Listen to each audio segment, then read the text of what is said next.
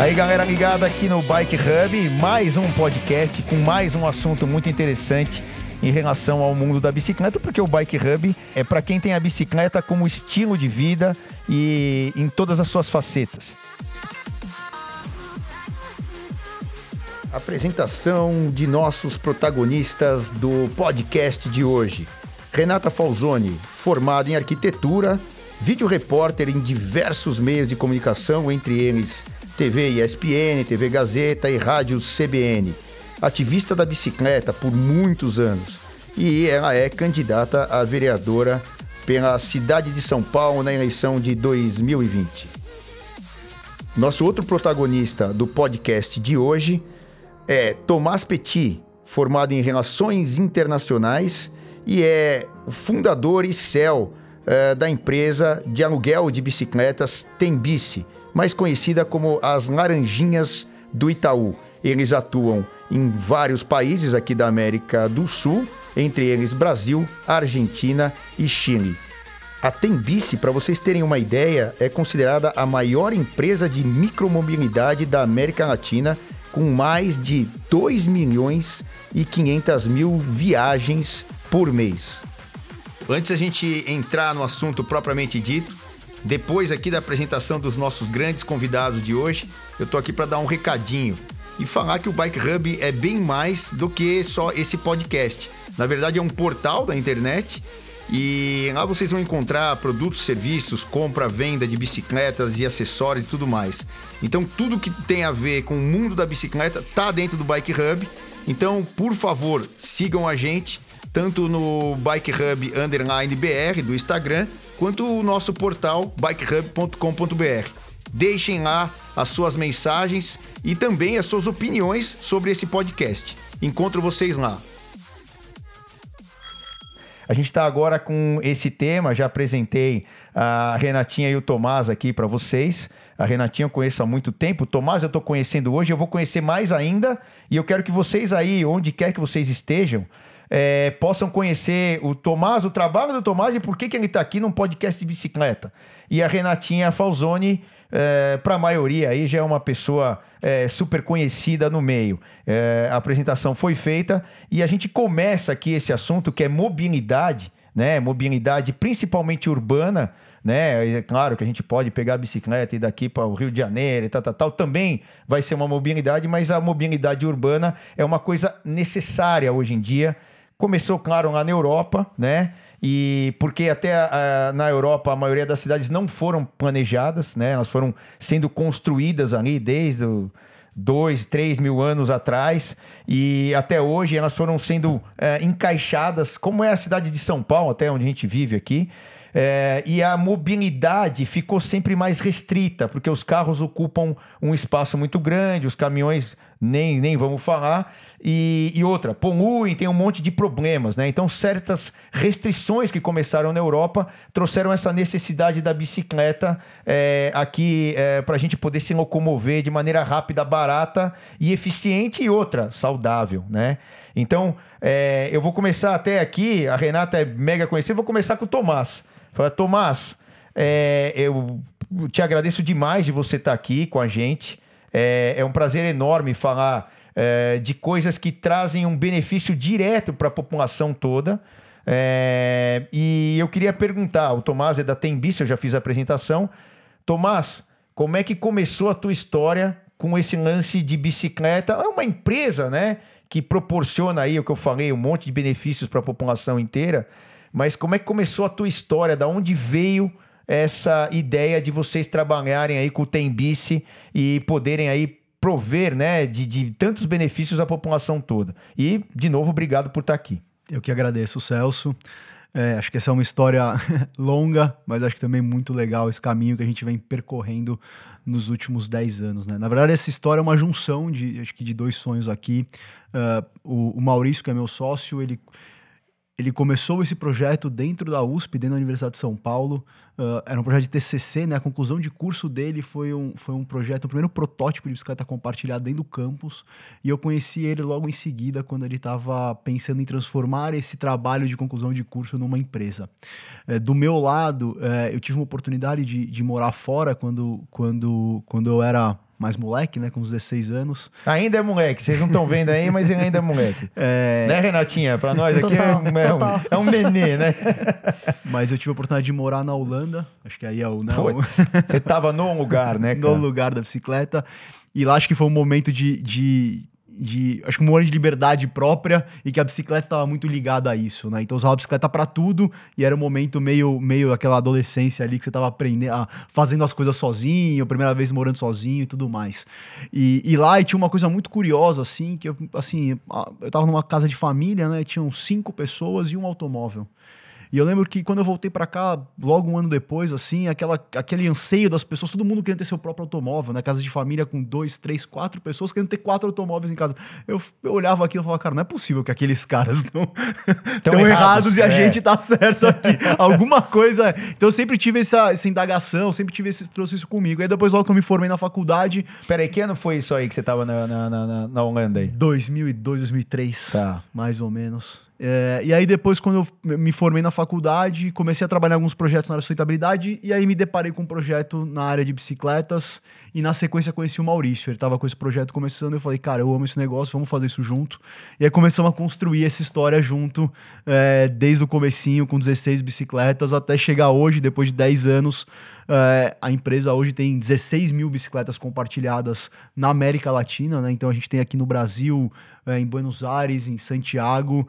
É, mas acho que o mais legal que isso é que hoje a gente tem 80 mil pessoas que se locomovem diariamente pelos serviços de bicicletas compartilhadas. 80 mil diferentes, né? Não são viagens, né? São 80 mil pessoas distintas, né? São, CPFs, como seriam aqui no Brasil, né? A gente tem mais de 2 milhões de CPFs registrados na base. Tá. É, a gente tem 80 mil viagens, tem um pouco de, de, de overlap, né? Pessoas que fazem mais Sim. que uma ou duas viagens, mas a grande maioria são até dois deslocamentos diários. Tá. Então você está ali, no fim, fomentando que 80 mil deslocamentos das cidades sejam realizados através de bicicletas e, compartilhadas. Isso que é, é São aqui no Brasil, São Paulo, Rio são, são cinco cidades principais Cinco aqui. cidades. São Paulo, Rio, Porto Alegre, Recife, Salvador. A gente tem Vila Velha, é, Sorocaba. Uh, são esses principais projetos que a gente tem aqui dentro da, dentro da Tembice. E, e lá fora, Santiago e Buenos Aires. Exatamente. Tá, então é, então assim, não são tantos lugares, você vê o potencial disso, né? É o que a conta que eu estou fazendo é, é essa, né? É, é, do potencial que, que isso pode gerar. Eu tenho um monte de perguntas aqui que que nesse primeiro, nessa sua primeira entrada, é, eu vou continuar com essas perguntas aqui. É, justamente você falou de algumas delas e eu não esperava. A, a, primeira que você falou foi justamente da Holanda e da Europa especificamente. Eu vou falar disso, mas vou botar a Renatinha aqui no meio. A Renatinha que já viajou o mundo, viaja o mundo. Eu mesmo tive uma viagem com ela no Chile. Uh, a gente foi a 2005, eu acho que foi, Renatinha. 2005 nós saímos de Santiago e chegamos em Mendoza. Mendoza, né? Bike, eu, tô, é. eu tô indo de novo agora. É, é, que delícia. É. Eu fiz o ano passado ah, essa fez? viagem maravilhosa. É? Você fez de carro, de bike? Do que, que você fez? De bike. De bike, então. Foi uma viagem diferente para mim, né? Porque foi speed mesmo, né? Então. Exatamente. Foi uma coisa de você é, tentar acompanhar o pelotão Road dos bike, né? meninos né? lá. Bicicleta gente... de carreteira, como dizem os espanhóis. Eu né? fiz com os meus cunhados, a gente pegou aqueles três dias de subida até o Cristo, né? Que você é, pega lá em cima os caracóis. A gente pegou os dois caracóis. E aí o último, aí o quarto dia era só descida, era 100 km de descida. Puta, tava uma delícia, tudo lindo. Vento contra. Sim, eu queria tomar é cruzado. Mas pro lado de, da Argentina já. Do lado né? da Argentina. Ninguém né? os penitentes para baixo. É isso. Então, é. Bom, vento contra e umas rachaduras naquele concreto que se é, você agora, não sobe agora a estrada tá boa. Arrebenta, agora tá boa, é, viu, Renata? Aquela época que nós somos Entendi. 2005, o, o concreto e o asfalto que eles se, se juntam ali, né? É, eles estavam pior. E eles, eles recaparam ano a ano, foi melhorando. Pô, engraçado que o Tomás foi para lá também. Você vê, ó, eu nem sabia disso e a gente acaba falando aqui do negócio que está perto, na América do Sul. Não é, quer dizer, não é perto, mas não é tão longe quanto a Europa. E vivenciar essa viagem de Santiago, eu já fiz umas 15 vezes, sem brincadeira essa. Esse ano talvez seja a 16, eu, eu tô falando por alto, mas é que eu imagino. Conheci a minha esposa nessa viagem Ela se inscreveu, eu, eu organizo a viagem e tal lá. E aí eu levo o pessoal para pedalar. Depois que a Renata me, me apresentou com o ex-namorado que ela tinha lá e tal. O A Marcos. do clube de cicloturismo É, que, que garante a passagem do túnel, né? É uma coisa Exatamente. interessante que nessa viagem você tem um, um elemento construído pelo ser humano que é o túnel que você não pode passar por lá pedalando sozinho, Não, né? você tem que botar todo mundo dentro do ônibus, ou seja lá o que for, dentro do carro, atravessar entre. E o túnel separa ah, o Chile da Argentina. Exato. É, os, os conquistadores, né? Ou Os você- libertadores. Ou você sobe o Cristo. Ah, não. Você subiu o Cristo? Subi o Meu Cristo. Deus. Você tava de mountain bike. Tava de mountain Mas aí bike. foi a mais de 4 mil. Foi. Foi a mais de 4 mil. Então, maravilhoso. Você vê que nós estamos falando aqui de um podcast que é mobilidade. Não, o que é e legal já é começamos os- a falar de O completamente diferente, né? cicloturismo é a nossa amálgama, né? Você pega todas as vertentes do ciclismo, o amor em comum que eles vão ter, além da bicicleta, é o viajar de bike. Delícia. É, então, ó, e para colocar a Renatinha no tema aqui, que é a mobilidade, é, é que eu tava começando aí a falar, né? E a gente acabou falando de Chile, de Argentina, de atravessar. Eu, há pouco tempo, não sabia que era possível atravessar. Até 2005, não sabia que tinha estrada que atravessava lá e tal, enfim. Mas é, trazendo aqui para mobilidade, São Paulo, Rio de Janeiro, as grandes capitais, tal, tal, tal, tal, a Renatinha é uma expert em vários assuntos e talvez muito mais nesse porque é, até onde eu sei, ela se locomove de bicicleta na maior parte do tempo. Obviamente, você tem que carregar um negócio grande, você tem que carregar pessoas, você, que, né? você vai precisar de um automóvel ou uma motocicleta, ou seja lá o que for e tal, tal, tal. Mas das pessoas que eu conheço ah, de muito tempo, a Renata é uma que, das que eu. Até é, uma- é aquele negócio de inveja boa, viu, Renata? Tá? Você sabe que existe isso, né? Você fala, puta, olha, aquela que ela faz, eu gostaria de fazer mais, mas ela faz muito mais do que eu, que é se locomover dentro da cidade por bicicleta. E, e, Renata, trazendo isso para a mobilidade, é, é, é, eu queria começar com um negócio assim. Você tem trocentos anos nessa, nessa coisa de defender essa mobilidade, mas assim, eu vejo, né, é, e eu pedalo desde 79, vai, eu tinha 9 anos de idade, comecei a competir com 79, então eu também posso falar sobre isso e entrar nesse assunto, e é assim, eu acho que melhorou muito, não só de lá para cá, mas nos últimos 10, 15 anos principalmente. O- é, é, você primeiro concorda com isso, né? E tem a empresa aqui do Tomás que é uma é, é, é, que ajuda a gente, né? É uma que fomenta essa melhora também, né? E ele não está à toa nessa empresa, que ele viu essa melhora e uma oportunidade de negócio com isso, com o sócio dele. Mas o que, que você viu? A gente vai falar do lado ruim também, mas vamos falar primeiro. Que, que melhorou e o que, que o seu trabalho lá atrás ajudou nessa melhora de você, dos seus amigos? Eu me considero teu amigo tal, não estamos tão próximos, mas eh, esses aspectos todos, o que, que melhorou de lá para cá, principalmente nesses 10, 15 anos, Renatinha? É uma pergunta ampla, viu? Se assim, muita coisa melhorou, muita coisa ah, piorou no sentido assim de que realmente a pressão pelo espaço por mais e mais carros realmente é uma coisa que retrocede muito. Vamos falar um pouquinho sobre a- aquilo que é a minha percepção. Em 76 eu comecei a pedalar com meio transporte, eu já estava na Faculdade de Arquitetura e Urbanismo do Mackenzie e foi um- duas coisas maravilhosas que eu percebi. Primeiro, que a cidade é pequena. Você realmente não precisa estar em carros e motores para se locomover, especialmente se você tem o privilégio, como eu tinha e continuo tendo, que é morar perto do, do, do centro expandido. né? Eu estava morando na Vila Madalena e realmente, no mesmo dia que comecei a pedalar, dei de presente meu carro, que foi um, você ter No ideia, mesmo dia? No mesmo dia. Que, que isso em 76, você tá falando? 76, é. eu tinha um Caramba. Fuscãozinho azul. Você é fora da curva mesmo. Meu, meu, meu irmão fez 18 anos, dei meu carro de presente para ele, passei a Caramba. andar só de bicicleta, porque realmente não tinha necessidade de ter carro e todas aquelas despesas. E foi assim um, um período de descoberta e também uma descoberta de uma cidade que não é desenhada para as pessoas. Para você ter uma ideia, eu estava chegando aqui, nós estamos do lado esquerdo da Washington Luiz, aqui nesse Indo estúdio. sentido Interlagos, Isso. né, pro Eu vim pela saber. rua que se chama Rua, a mesma rua tua. Aí você chega e não tem tá- tem grade para cruzar a Avenida Washington Luiz. Exato. Eu tive que rodar uns 4 quilômetros a mais para cruzar. Eu parei no posto de gasolina e perguntei: moço, como é que um pedestre cruza daqui para lá? Ah, você desce. Eu tive que rodar uns 4 quilômetros, descer uns 80 metros de desnível, subir, tudo isso em cima da Washington Luiz. Quer E dizer, você é tava assim- do lado, era- era só assim que cruzar. Pedestres, as pessoas são tratadas nessa cidade. Exato. As rotas são truncadas. Então, em 76, eu logo percebi isso, Celcinho, de que as rotas das pessoas na cidade são truncadas. E a partir daí, construí toda a minha carreira no sentido de estar batalhando pelos espaços. O que, que melhorou? Entrou na pauta, mas sempre numa pauta café com leite, Celcinho. Pra você ter uma ideia, em 1900 e eu tô falando 76, só foi em 90 que a gente conseguiu colocar na pauta da administração pública estruturas cicloviárias. Então, naquela época foram desenhadas 300 quilômetros de ciclovias, ainda dentro do governo que criou a Secretaria do Verde e Meio Ambiente, que foi do Maluf. Então, veja só, o Maluf que criou todos aqueles túneis, as avenidas, botou todo aquele Cidade pro dinheiro... carro, cidade lá. pro carro. Isso, Cidade pro Carro, foi ele que criou a Secretaria do Verde e Meio Ambiente e a primeira, não o primeiro, foi o segundo desenho de ciclovias, não saiu nada do papel. Então nós temos, nós ciclistas, a, a- a- a gestão da cidade de São Paulo tem uma enorme dívida, não só com os ciclistas, mas com os pedestres. Porque nunca desenhou a cidade com rotas, rotas que privilegiem quem gasta energia própria para se locomover, que é o direito de economizar energia.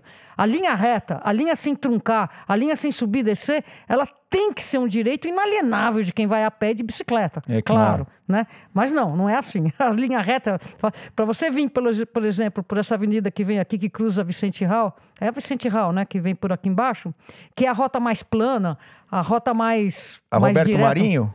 A Roberto Marinho, Águas Espraiadas, que É, nasceu Nasceu Águas Espraiadas e tá isso. como Roberto Marinho As atualmente. Águas Espraiadas tinha projeto de ciclovia desenhada nela, nunca saiu do papel. A bike entrou na pauta, isso melhorou.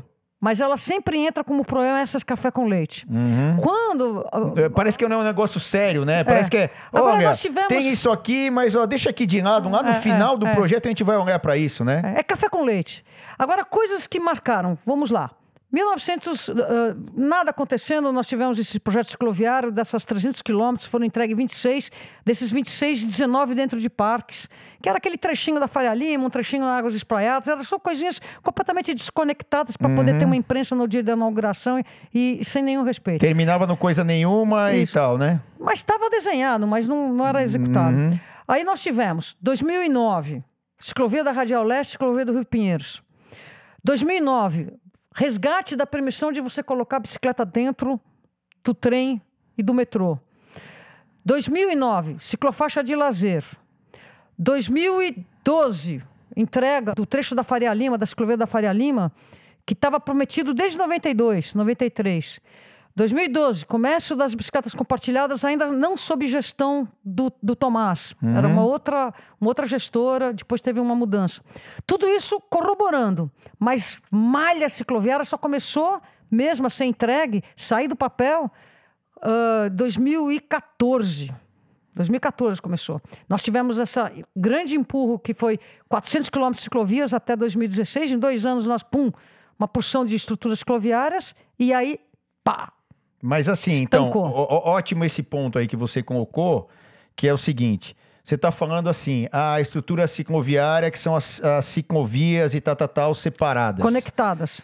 Aí, com o Tomás e com você aqui nesse é, pedalada, a gente fala bate-bola, mas aqui é pedalada, né? Que é o termo é bicicleta. Posso Pode, fazer claro, uma interrupção? Claro. Assim, uma pergunta que, que, que, que eu vou responder sem ter sido feita. Claro. Para que, que servem as bicicletas compartilhadas? O que, que elas são? O que, que elas servem? Só para a gente entender o contexto da mobilidade. Uhum. Então, assim, uma cidade como São Paulo, se quer resolver o problema da sua mobilidade, ela tem que priorizar o transporte público, fazer com que as pessoas cheguem nesse transporte público com conforto, com tranquilidade.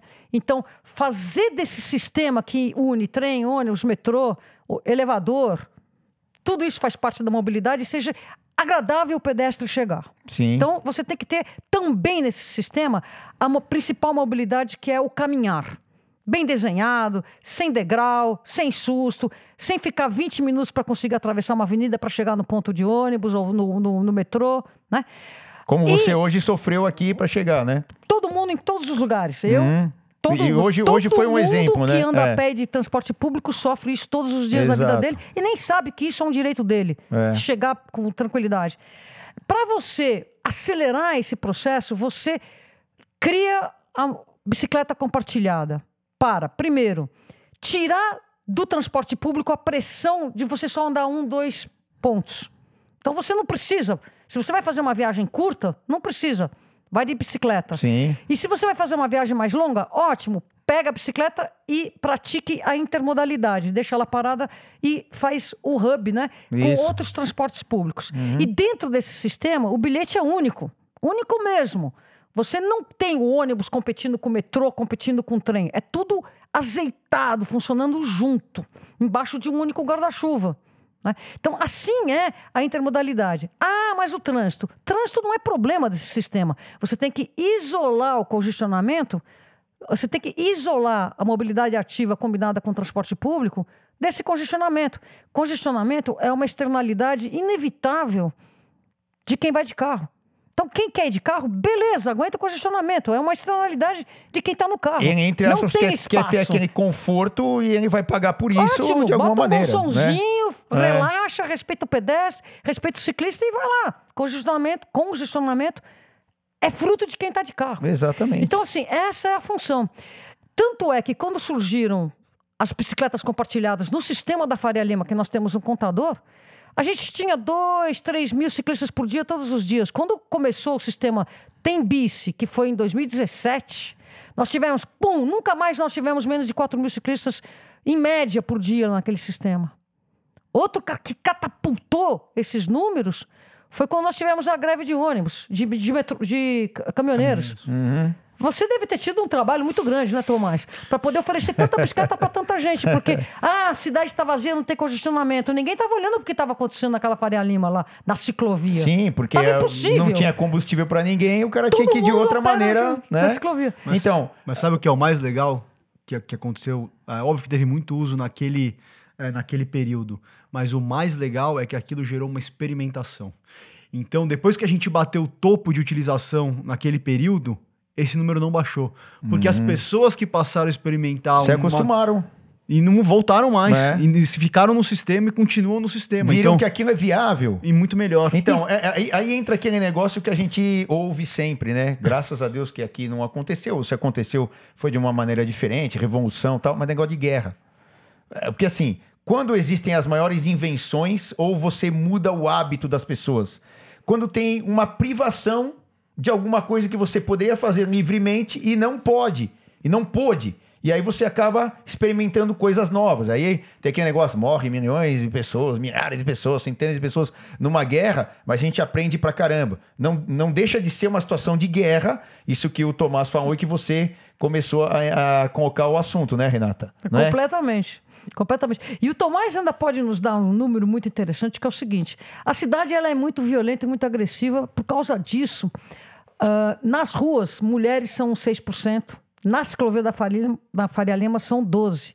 E aí eu pergunto pro Tomás, quantas mulheres pedalam com as, com as laranjinhas lá no sistema da Faria Lima? Em percentual, você tá falando? É, é ou muito o maior. número absoluto? Como são, é que é? São, são mais de 40% são mulheres. 40%. Então, assim, se nós temos muito mais mulheres na ciclovia do que nas ruas, se deve também porque elas se sentem convi Seguras. se sentem seguras em cima dessas Eu compartilhadas. acho que é o que você ia falar é convidadas, a Convidadas. experimentar. Isso. Né? E continuar. É, então, assim, é, é- é aí que eu queria fazer um paralelo aí, tal.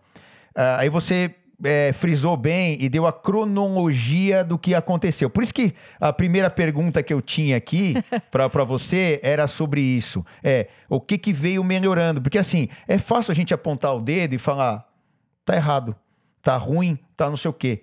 Se eu, que sou um cara que posso usar e não tô usando, o outro, o outro, o outro, fizer nada, sempre vai ficar ruim. É. O melhorou muito que entrou na pauta, Celcinho. Agora, se você perguntar o que, que não melhorou, eu digo, com a entrada dessa nova gestão, entrou muito um espírito de acelerar, resgatar as velocidades das marginais, tudo. Então, eu posso te dizer que desde três anos para cá, está mais inconfortável você compartilhar as ruas por uma minoria, minoria de poucos motoristas que estão muito esbaforidos em cima dos pedestres e dos ciclistas. E isso é notável. Mas, isso é e- mas, mas e outra? Eles ficam Tava também vindo, a gente esbaforidos vindo. porque A eles gente- estão sempre atrasados, porque o trânsito é horrível. Não, não, Salsinho, não. porque a gente tem muito tava carro, porque o cara não consegue se. se Sa- não, não, não, Salsinho. não. Eu não tô justificando. Não, não, eu tô mas eu tô falando que é assim, que o cara tá agressivo porque ele quer chegar lá e não vai dar tempo. É diferente, Celcinho. Ele está estimulado a ser não calmo. Existe um termo técnico chamado acalmar o trânsito. E ele constitui numa premissa que é: Vamos falar da marginal do Rio Pinheiros, por exemplo. Quanto mais perto a velocidade. Quanto mais perto a velocidade máxima de um sistema for da capacidade daquele sistema, menos trânsito e mais calmo o trânsito vai ser. Uhum. Então, o que, que eu estou querendo dizer com isso? A velocidade máxima, se você pode colocar 200 km por hora lá, não vai melhorar a fluidez nunca. Por quê? Porque não é assim.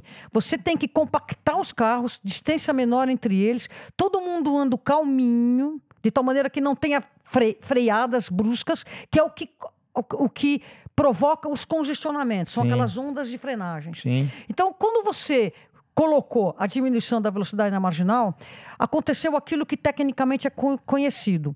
Todo mundo bravo. Logo depois, todo mundo experimentou, gostou. Então, você vai, por exemplo, hoje na marginal do Rio Pinheiros, todo mundo está 70, porque é a velocidade que aquele sistema permite É pelo desenho. É a vazão. Sempre vai ter pouquíssimos a 90 por hora costurando. E esse cara tá legal, porque ele tá na velocidade permitida. Sim. E os 70 km por hora induz esse cara a ser não calmo. Então ele estressa quem tá calmo e ele é um estressadinho que Cortando todo mundo. cortando todo mundo. Esse cara ele sai pra rua, eles são poucos. Ele sai pra rua e ele imprime esse, esse clima de não Agressividade. calma, de agressividade. Então assim, se você consegue imprimir calma para todo mundo, você compacta o trânsito, todo mundo vai na boa e você diminui os congestionamentos.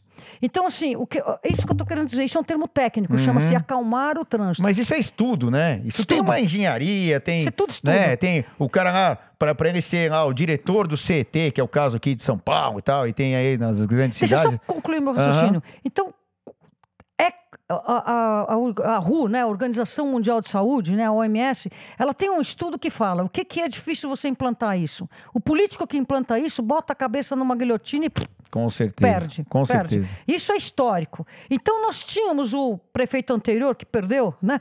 Ele cortou a cabeça. Aí veio esse novo, que é a gestão Dória Kassab, Dória, Dória Covas, tinha tudo para só surfar na onda. Tava pronto. Não fui eu que fiz, herdei, não vou mudar. Você teria uma cidade muito mais calma. Então veja bem, a gente não tem, a gente não tem a calma no trânsito necessária para primeiro diminuir os congestionamentos, segundo salvar vidas. Ou primeiro salvar vidas e segundo de quebra diminuir os congestionamentos. Isso realmente piorou muito. Celcinho, E quando eu tô com um neto pedalando nas ruas, Sim. eu sinto muita diferença. Três anos atrás, antes da mudança, estava muito melhor, muito mais gostoso pedalar com criança nas ruas da cidade. E, e o que você falou agora, é uma das perguntas que eu selecionei aqui, que era. é, você tá na idade de já ter netos, né? Eu tô quase lá também já. Né? Você tem quantos? Eu tenho dois, um de Dois. 17, né? Então, é. E outro pô, de 17. 10. E, e é uma das perguntas que eu ia fazer, é, que é assim, a gente vai entrar nas perguntas principais aqui, mas é, é, você colocaria o teu neto para pedalar em São Paulo hoje tranquilamente? Absolutamente não. Mas ele anda com bonde, com o pai e eu. Hum. né? A gente coloca ele na calçada, tem o perigo dos carros que saem das garagens. Então, assim, não é uma cidade boa para criança, portanto, é uma cidade que está falha. Agora, esse é um desafio, porque mesmo em Holanda, mesmo nesses lugares, você não joga, por exemplo, uma criança de menos de 8 ou 9 anos de idade sozinha nas ruas. É diferente de Afuá, né, que a gente fez aquele documentário, que você tem criança de 7 anos levando criança de 3 na boa para a escola, mas o ambiente é livre de motor. Entendeu? Então, quando você tem uma cidade onde tem carros que pesam uma tonelada e meia, mesmo a 20 km por hora, eles são fatais para uma criança. Então Com você tem que certeza. ter todo um desenho da cidade que permite. Então, e São Paulo não está priorizando nem um pingo a inclusão de mulheres, de crianças e mesmo da pessoa idosa ou com deficiência. Bom, galera, uma pausinha aqui no nosso podcast de hoje de mobilidade urbana. E falando nesse tema, mobilidade urbana, você ficou com vontade de ir para o trabalho, para a escola, enfim, fazer compra, passear dentro da cidade? Dentro do Bike Hub, nós temos todas as opções para você interagir diretamente com esse mundo da mobilidade urbana e da bicicleta. Fabrício, como é que faz para ter esse mundo né, do Bike Hub dentro de casa, ou seja, para pedalar dentro da cidade? É isso aí, Celso. No Bike Hub a gente encontra tudo do mundo da bike lá dentro. Então, pro pessoal aí que tá curtindo o podcast de mobilidade urbana, a gente encontra lá bikes urbanas, tanto novas quanto bikes usadas, né, anunciadas aí por tanto por lojas quanto por anunciantes aí pessoa física. Você encontra bikes elétricas para vender e também para alugar. Tem serviços muito interessantes lá de bike elétrica que você aluga mensalmente as bikes e também é uma forma interessante, né, de você começar a se locomover e pegar jeito aí pela cidade. Tem viagens de bike. Viagens de bike são uma forma muito legal de você começar a ganhar mais intimidade com a bicicleta, algumas viagens para iniciantes, que você tem percursos muito legais para você começar a ganhar mais destreza na modalidade. E você também tem conteúdos, tem matérias no blog muito legais para você começar, matérias para começar a pedalar, matérias sobre que bike comprar, matérias para ir pedalando no trabalho. Então tem muito conteúdo interessante também. Mas Fabrício, a gente descobriu um novo negócio aí esses dias que tá dentro do Bike Hub. Uma curiosidade, o que que é, Fabrício? Cara, Celso, é aquilo, né? No Bike Hub a gente está sempre procurando inovação, então quem tiver algum projeto interessante aí, procura a gente para a gente colocar também. Esses dias a gente encontrou aí um estacionamento para bikes, um projeto muito legal que você tem espaços de estacionamento de bike dentro do estacionamento de carro, que você pode estacionar sua bike lá com segurança, o estacionamento tem seguro, você usa um aplicativo, é uma ferramenta muito legal mesmo, que acessando o Bike Hub, procurando lá estacionamento de bike em São Paulo, você já encontra essa inovação. Baita projeto legal, seu sou. Então no Bike Hub tem espaço para tudo aí do mundo da bike. E como é que a gente acessa todos esses serviços, é, todas essas ações que tem dentro do Bike Hub? Como é que eu faço isso? É só você entrar no bikehub.com.br, a gente tem inclusive esse link aí na descrição do podcast. Você acessa, você procura, você tem tanto uma barra de pesquisa quanto você já tem lá as categorias mais procuradas que você pode acessar. Procura o anúncio que você encontrou, entre em contato com o anunciante, clicando no anúncio você vê os detalhes e você consegue entrar em contato com ele por e-mail, por WhatsApp, da forma como você quiser para fazer aí o seu negócio ou fazer a sua viagem aí é, dentro desse universo do mundo da bike. E se eu sou uma pessoa jurídica e eu tenho um negócio, é, eu tenho um espaço lá dentro também?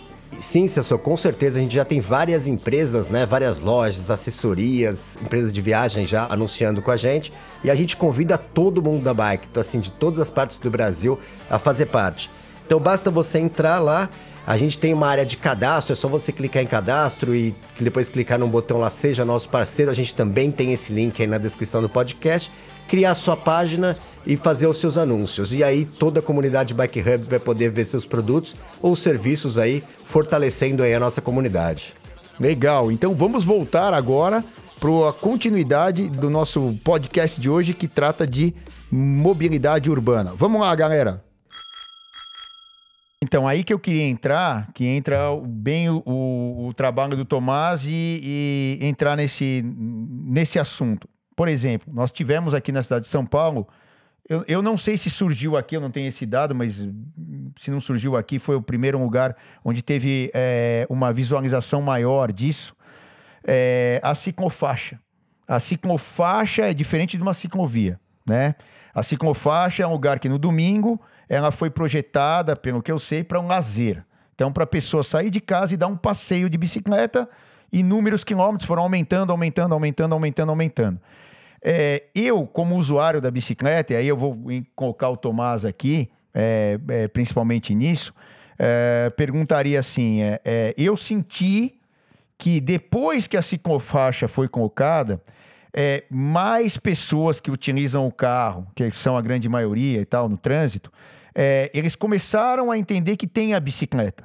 Muitos não tinham nem noção que a bicicleta podia ocupar um espaço. Eles foram, é, vamos dizer assim, é, blindados de usarem a faixa da direita, porque aquela faixa está com os cones e está blindada. Aí deles, se ele entrar ali, não sei que punição e tal, tal, tal, a gente vai entrar nesse assunto também, da punição, é, ele tomaria. Mas é que assim, depois que a ciclofaixa foi colocada, é, eu particularmente, é a minha visão, é, entendi que os carros começaram, as, os usuários dos carros começaram a perceber essa bicicleta lá e que ela, sem aquela blindagem, ah, ele também começou a perceber que tinham mais pessoas se locomovendo com bicicleta. Aí eu entro com o Tomás aqui falando assim: Tomás, você acha que essa medida em São Paulo, especificamente, que é, talvez seja o maior uh, mercado de vocês, onde vocês mais atuam, creio eu, né? Uh, pelo número de pessoas e deslocamentos, uh, você acha que essa atitude de fazer uma ciclofaixa blindada, que lá na Europa é, eles têm mais o bike lane, que é, um, é, uma coisa só pintada no chão, onde o Tomás viveu lá na, na, na Holanda e outros lugares. É, você acha que isso contribuiu dessa maneira que eu senti como usuário para que o teu negócio tenha mais pessoas que não andem só nas ciclovias, mas que andem no trânsito de algumas avenidas. É, é, aliás, a avenida não é um lugar correto para bicicleta, mas nas, nas ruas menores, essas bicicletas serem percebidas e você conseguir ter mais pontos aí é, de acesso de bicicletas, Tomás? Sem dúvida. Eu vou até fazer um, um, recorte um pouco, um pouco diferente, até em cima do que a, do que a recomendou, que eu acho que é legal. É, e eu sempre falo isso assim. Essa mudança, né, de como as pessoas se locomovem, a gente deu o exemplo da greve de manifest, da, da, manifestação que teve, no, da greve dos caminhoneiros, enfim, tudo isso. É, mas o que eu vejo hoje, é, e aí até pegando até essa perspectiva histórica que a Rê é, colocou aqui, a gente está falando de uma briga de 80 anos. Faz 80 anos que as pessoas Todos os dias vem propaganda do carro, que o governo subsidia o automóvel, que as indústrias investem bilhões e bilhões nisso. Isso é uma briga cultural de 80 anos. Achar que a gente vai mu mudar isso em 5, 10 anos é, eu quero mudar isso, mas assim, é uma pretensão muito grande. Eu acho que você tem que sonhar com isso. Isso é um movimento que está acontecendo. Demanda então, eu acho, tempo. Eu acho que até o que a Rê colocou é muito legal, porque você vê que os últimos 10 anos até foi uma evolução rápida nesse sentido. Comparado com o que você teve. Né? Você começou a falar da década de 70, 80, de repente, nos anos 2000, 2010, começou a, a evoluir mais rápido. Isso é legal. Porque acho que essa evolução vai acontecer muito rápido agora. Mas. É óbvio, você tá, você tá, assim, foram 80 anos de investimento em infraestrutura, é, em tecnologia, só para um objeto, para o automóvel. E acho que hoje que você começa a perceber que esse objeto, esse automóvel, não é mais o mais eficiente, né? Então, a gente fala isso sempre. Toda vez que você vai sair de casa, você vai sair com duas toneladas de alumínio e 4 metros quadrados de um objeto para levar uma pessoa, o automóvel leva em média 1,2 pessoas por vez. Você vai ocupar um espaço público, uma via pública, com um objeto desse tamanho toda vez se locomover, não é eficiente. Eu acho que as pessoas estão percebendo cada vez mais isso e por isso também estão mudando o seu comportamento. O cara fala, vou andar 3, 5 quilômetros, cara, eu vou com uma bike, eu vou tranquilo. Eu pego uma bicicleta, vou chegar mais rápido, é, vai ser melhor meu deslocamento. Então acho que isso é uma mudança positiva. Eu vejo que tem uma tendência muito positiva nesse sentido. Não vou entrar no mérito político, mas de sociedade, de mentalidade das pessoas. As pessoas estão entendendo que essa mudança é importante. É, dito isso, acho que todas essas ações aqui que a, que a gente comenta e acho que da ciclofaixa em si é um incentivo sim para que essa mudança aconteça em todas as esferas, as pessoas que estão na bicicleta como as pessoas que estão é, no automóvel. E eu acho que a ciclofaixa ela, ela é, é muito propositiva nesse sentido. Você conversa, a gente operou esse, esse serviço de ciclofaixas é, de lazer é, em Salvador e a gente opera em Pernambuco hoje, né? Então, igual tem aqui em São Paulo, a gente faz isso é, nessas. No Recife, né? Desculpa, nessas duas cidades. É, o que a gente vê conversando com os usuários que passam por essa, é, pelas ciclofaixas, elas falam assim: putz, sei lá, fazia 15 anos que eu não andava de bicicleta na rua. Uhum.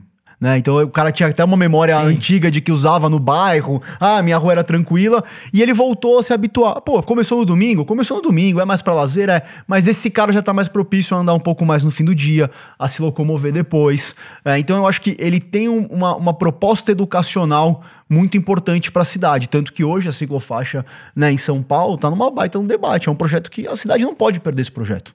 Esse projeto é um projeto crucial para a cidade, as pessoas gostam desse projeto. E ele não acontece só aqui. Outro dia eu estava no Laos e de domingo os caras abriam as ruas para as pessoas poderem pedalar e andar. Eu falei, cara, que magnífico isso. Eu nunca imaginei que em lugares tão diferentes aconteciam isso. Então acho é, que é... a Colômbia foi a grande, né, é o grande motor disso, né? É, é principalmente na capital eles é, a, veio esse projeto e outra num país entre aspas também não sei se ainda tem esse termo terceiro mundo e tal, tal, tal, não sei o quê, mas é um país que não é rico, é pobre, né? Aqui da América, da América do Sul, e, e a Colômbia foi o que meteu ficha nisso, que fez a coisa andar, né? Não é? Não, total. Colômbia acho que tem uma baita de uma história em relação, né? A, principalmente Bogotá tem uma baita história em relação à mobilidade ativa e, e, e bicicleta.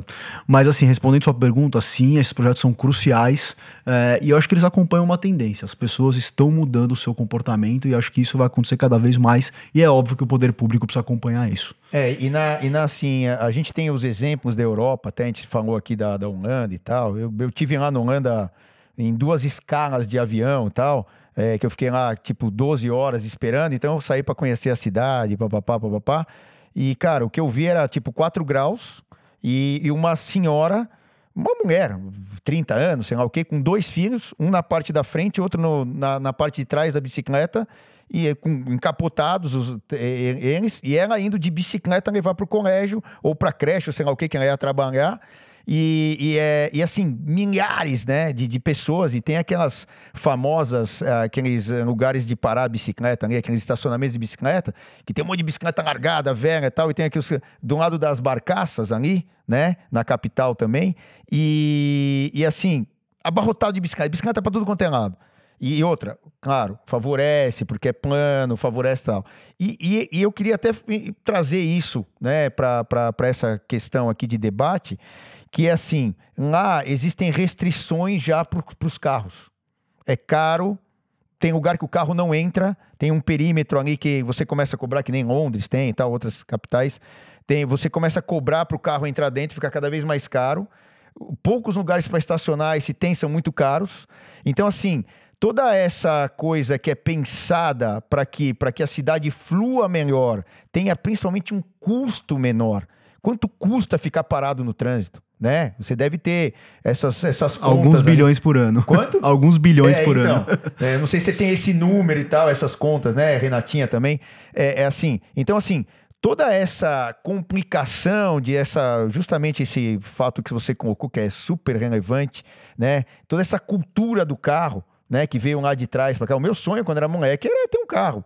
Talvez a Renatinha tenha, tenha tido esse sonho também. Depois se tocou que, pô, não é o carro. Você também, Tomás, e outras pessoas, né? Quando você faz oito anos, fala, pô, eu, eu vou no. Na minha época era no cinema que eu não podia ir, que era o proibido, e eu, eu posso ter um carro agora, eu posso tirar minha carteira, ter uma moto, enfim, no meu caso foi uma moto lá atrás. Então, assim, é, essas políticas, né, que é entrando no lado político, essas políticas públicas, elas vão mexendo com a parte do dia a dia das pessoas, com os hábitos das pessoas. Então, assim, será que nós temos que, é, para os dois aí, quem quiser responder, é, será que nós temos que deixar mais caro ainda do que o uso do carro, ou as pessoas vão é, cobrando taxas para entrar no centro expandido, né, né, né rodízio, papapá, outras ações que tem aqui, ou as pessoas vão se tocar normalmente que elas estão perdendo tempo, dinheiro e outra, saúde né? Principalmente, porque esse tempo, esse dinheiro tal, podia ser usado no fim de semana para tomar mais sorvete com o filho, é, para ter mais tempo com o filho chegando em casa, para ter mais lazer e tal, tal, tal. O que, que vocês acham disso aí, né, nesse lance de mobilidade aí? Tem que ficar mais caro ou eles vão se tocar normalmente? Eu vou só vou dar só uma frase, acho que a R vai poder comer. Eu não tenho a menor dúvida que políticas sensitivas para o automóvel é o caminho certo para cidades. Isso eu não tenho a menor dúvida. Pedágio urbano, diminuição de velocidade, aumento de infraestrutura para os outros modais. Isso eu acho que todas as cidades que adotaram isso são cidades muito mais fluidas e com uma qualidade de vida muito melhor. Acho que aqui eu deixo para a poder comentar. Eu, eu já fui muito a favor de pedágio urbano. Eu revi um pouco minha posição, Celcinho, porque quem está morando aqui, naquele centro expandido que eu falei que eu tenho o privilégio, não precisa de carro. Esse cara realmente tem que pagar o pedágio urbano e eu acho que para esse carro ele não tem que nem pensar na possibilidade de imaginar que é direito dele estacionar na rua. Então, estacionar na rua é uma coisa que tem que ser realmente precificada. Pra você ter uma ideia, um apartamento de 17 metros quadrados da Vitacom custa mais de um milhão de reais. 17 metros quadrados é, é uma área de um estacionamento na rua. Então, como é que o cara pode imaginar. De uma vaga de carro, você de disse. Uma vaga de carro, Isso. na rua. Então, como é que. Uh, tem que se criar o conceito de que estacionar na rua é privatização de espaço público impensável. Você vai numa Holanda, isso não existe. Não, não existe em lugar nenhum do mundo. É, é, como são duas frases que falou Henrique Penhalosa no dia que ele veio inaugurar a ciclofaixa de lazer na cidade de São Paulo. Primeiro ele falou: "La ciclofaixa de lazer é la semilla de todo, é a semente de tudo". Ciclofaixa de lazer é a semente de tudo que foi o que ele fez lá em Bogotá. Segundo, não há constituição, não há constituição de país nenhum no mundo que garanta o espaço público para estacionar um carro. Portanto, esse para mim é o primeiro conceito. Por que, que eu pensei, repensei a questão do pedágio? Nos lugares mais afastados, nos bordos da cidade, a pessoa não tem transporte público, não tem ambulância, não tem Uber, não tem nada que traga esse cara para o centro da cidade quando ele precisar. Esse é o cara que eu concordo que ele sim precisa de um carro. Eu, o luxo é ele não precisar de um carro. Então ele não pode ser penalizado com pedágio urbano. Outra coisa que eu acho muito importante: Luxemburgo agora, tarifa zero. Você vai ver o que, que significa tarifa zero. Tarifa zero é você não pagar a catraca do transporte público. Eu acho que o transporte público ele tem que sim ser incentivado com tarifas baixas. Eu, eu acho um absurdo o munícipe de São Paulo pagar 3 bi por ano para dono de empresa de ônibus lucrar. Eu vou sair daqui e vou ser assassinada. Entendeu? Mas a gente tem que repensar muito esse caixa de 3 bilhões de ano por ano que vai para o transporte público dá lucro. E quanto que ele constitucionalmente, na nossa, na nossa Constituição, ele é um direito igualzinho à saúde, igualzinho à educação, o transporte público é um direito. Então nós temos um sistema de SUS que você não vai pagar a saúde, por que, que a gente paga tão caro o transporte público? Então essa é uma maneira da gente repensar um pouco diferente. Né? Uh, e eu não achava assim. Assim, eu tive num, num seminário em que estava o pessoal de Luxemburgo, que é um país que tem todos os motivos para lucrar no transporte público, lá todo mundo tem dinheiro e tudo mais. Ele prova por A mais B que só essa circulação de pessoas, o Estado lucra com impostos de, de, de, de da, da ativação econômica. Então eu não tô, não é um pensamento de esquerda, é um pensamento de centro-direita liberal, é. neoliberal, que pensa na economia como um todo. Você uhum. dá direito à população de se locomover. Agora, será que a população da periferia não tem direito de se locomover aqui no centro? Então, Essa é uma então, pergunta. Então. então, então a gente tem que realmente pensar em termos da nossa realidade brasileira. Então, tem uma coisa que o, o, Tomás falou, e eu até não tinha pensado nisso, eu não tinha colocado nas perguntas aqui que eu ia fazer e tal, tal, tal. Logo que ele começou a falar no início aqui do nosso podcast. É, a gente. É, existe, Tomás, você que está com, com o negócio da Tembice, tal, tal, tal, e tantas viagens, tantos deslocamentos por dia. É, existe alguma, algum estudo da bicicleta? Você falou do bilhete único. Existe algum estudo do, da bicicleta ser incluída nesse bilhete único? Ela não podia ser incluída? Porque assim, tem esses modais, né? É, eu não sei se já pensaram nisso ou não, ou se já tem algum projeto. Mas me veio na cabeça isso. Porque, uh, ah, pode ser o patinete, pode ser a bicicleta, pode ser, sei lá, não sei qual é. Não sei se tem algum drone que movimenta os caras hoje, né? Que carregam. Mas assim, uh, os outros meios de transporte entrarem nisso porque você vai é, é, possibilitar aquela pessoa, que nem você falou, que está lá numa periferia, que está num lugar, né? Tem a bicicleta, da bicicleta ele entra num metrô, do metrô ele chega lá onde ele tem que chegar, ou sei lá o quê, né? Mas é, é esse transporte compartilhado. Por que, que a bicicleta não pode entrar num negócio desse? Talvez o Tomás esteja mais dentro disso aí, porque o negócio dele é, pô, cresceria pra caramba, e não só em termos de negócio, de ganância, ganhar dinheiro, mas baita bem-estar que, que a gente ia fazer esse negócio da bicicleta entrar nesse bilhete único, porque você acaba tendo que pagar para usar a bicicleta, sei lá o quê, papapá. Não poderia entrar nisso aí, Tomás? Claro. Deveria. E existe alguma. Você já, já pensou nisso? Ou já teve alguma. Alguém já falou isso? Algum lugar do mundo, Renata, talvez tenha isso? Não sei. É, hoje, é, é, em São Paulo, tá? 70% das pessoas que usam os serviços da Tembice, elas moram nas regiões um pouco mais afastadas da cidade. O que, que isso significa? São pessoas que vêm através do transporte público, transporte de massa, então ônibus, principalmente trem e metrô, chegam né, num, num, num hub e conectam com a bicicleta para fazer o que a gente chama de última milha ou last mile para conectar isso. Então, ele já tá, essa integração já existe hoje. As duas estações mais utilizadas do da Tembice hoje é, globalmente é Central do Brasil no Rio de Janeiro, porque vem todo mundo dali, e Largo da Batata em São Paulo. São as duas estações mais usadas hoje em todos os serviços. A da, a da Faria Lima, o Largo né? da Batata sozinho realizou 250 mil empréstimos no ano passado. Então, assim, é, são esses dois, né? São eixos que a gente tem de conexão. É, em relação específica ao bilhete único, a gente hoje no serviço, a gente já consegue, o bilhete único você já consegue tirar uma bicicleta com é, o seu cartão do bilhete único. Consegue já? Você consegue, mas você não consegue fazer o pagamento. Hum. Então você tem que cadastrar um cartão de crédito e depois é, você consegue usar ele como uma chave para retirada. Né? Então é uma integração, é um começo de uma integração. Uh, o pagamento, eu acho que seria ideal, e acho que é um, pô, é um baita um desejo de todo mundo que seja uma, né, uma, uma integração única.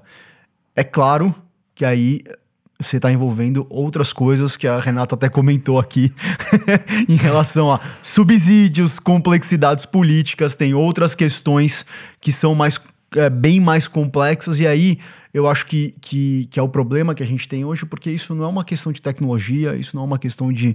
É, de usabilidade, de operação. Vontade, vontade política é vontade pública, né? É vontade é, política. Tem certos e acho que problemas isso... que a gente. que você concorda que quando você vê muita coisa ser equacionada para solucionar e que você vai se meter naquela, naquele, naquele balaio de gato, melhor não. Uhum. Então você, veja bem, existe.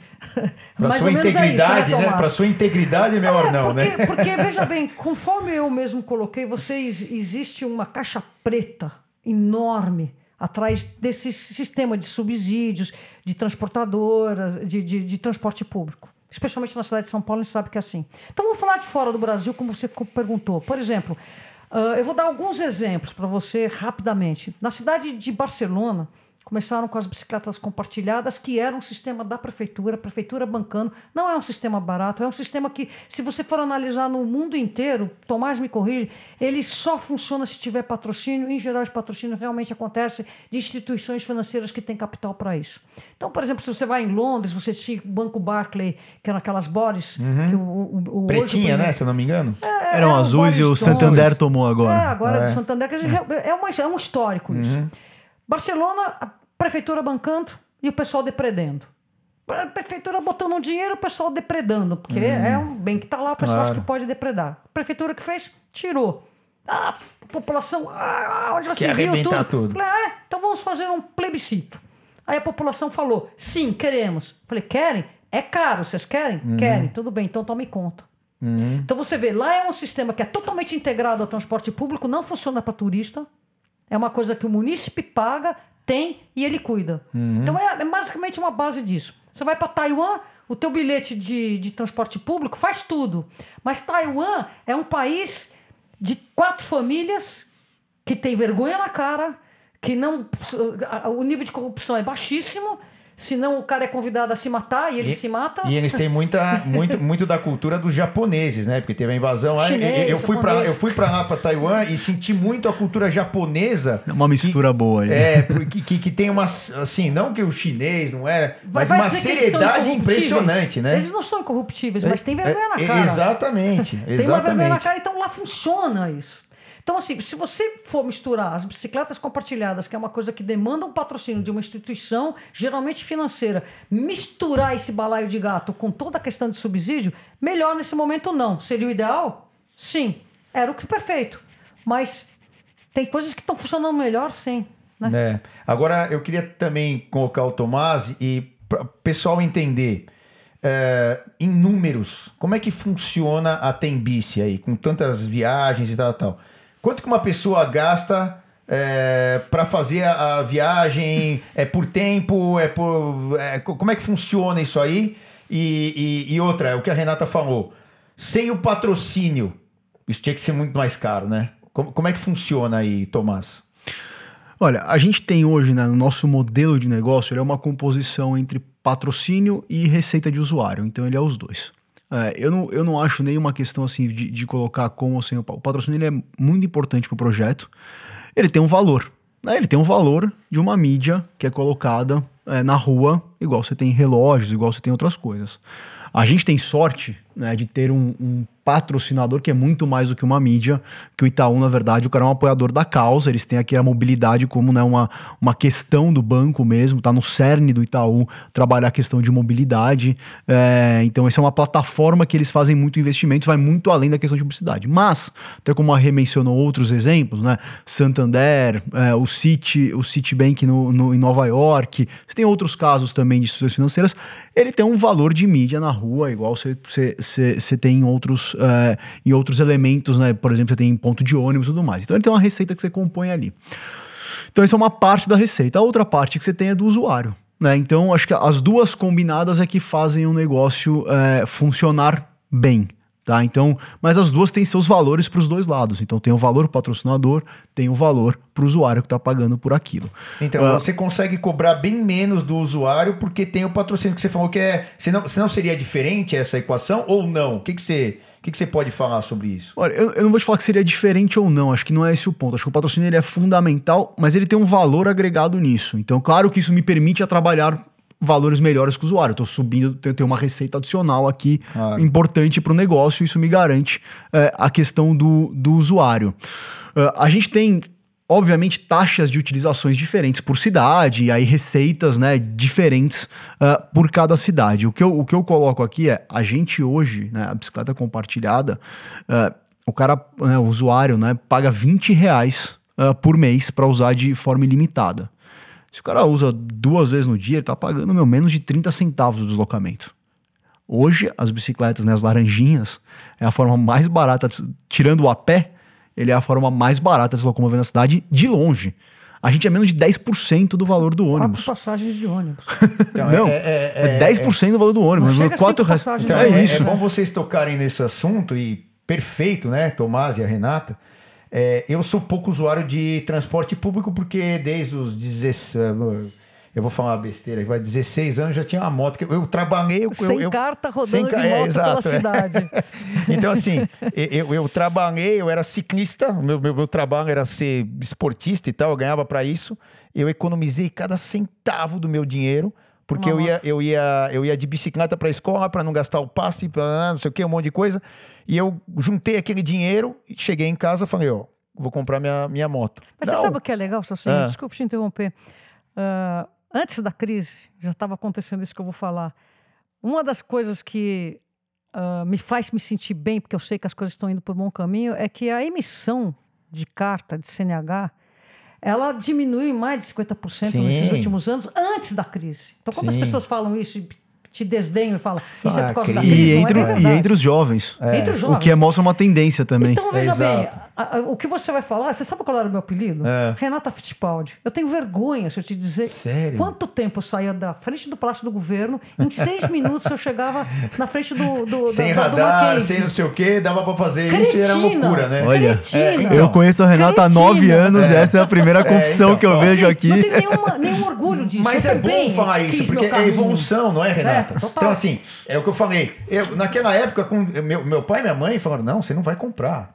Você não vai comprar. Eu falando, pai, ninguém me deu dinheiro, só me deu dinheiro. Mamãe não deu. Vocês me deram educação, estão me dando. Ah, ah, eu já tinha essa consciência na época.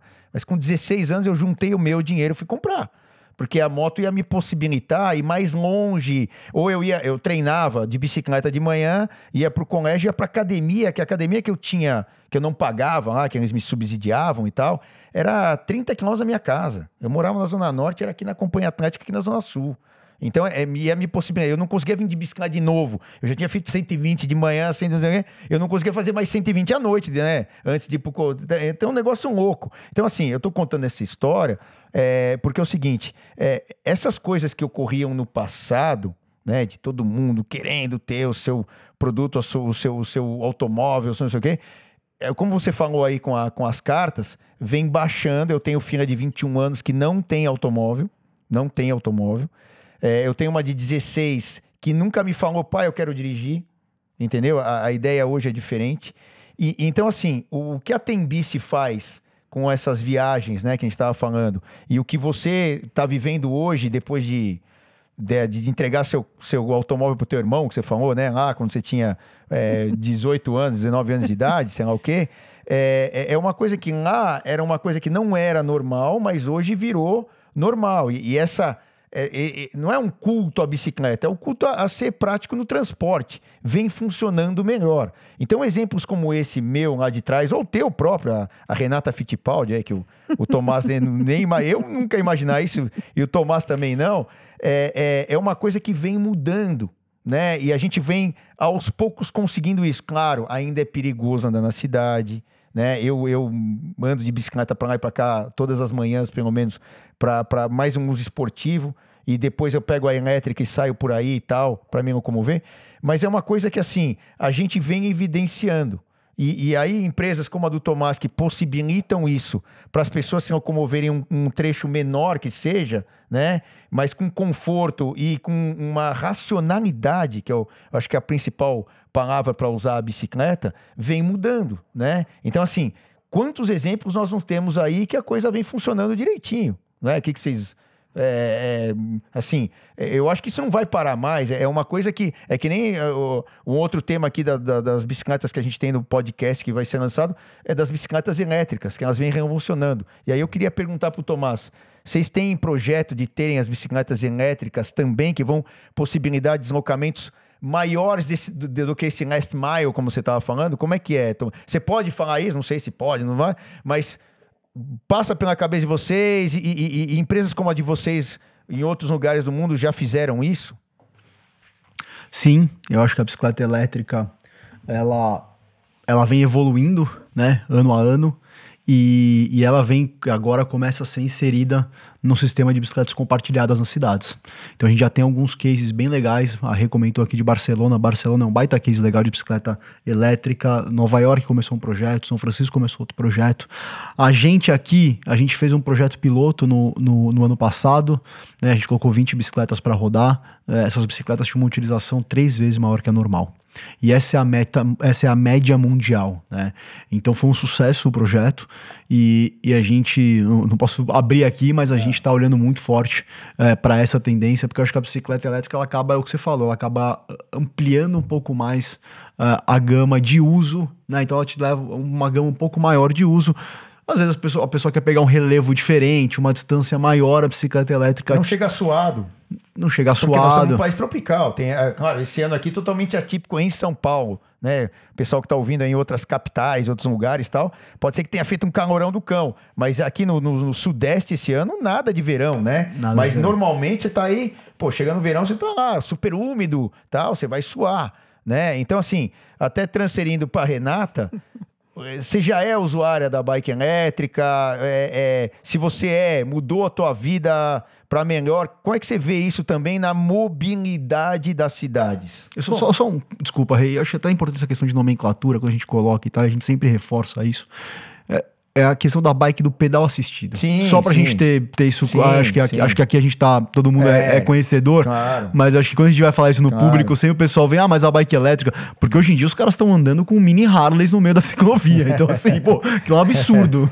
É. E acho que a gente aquilo tem. é um ciclomotor elétrico. Né? Aliás, aquilo é uma moto elétrica, porque para ser um ciclomotor elétrico, ele pode ter acelerador e você tem que ter pedal.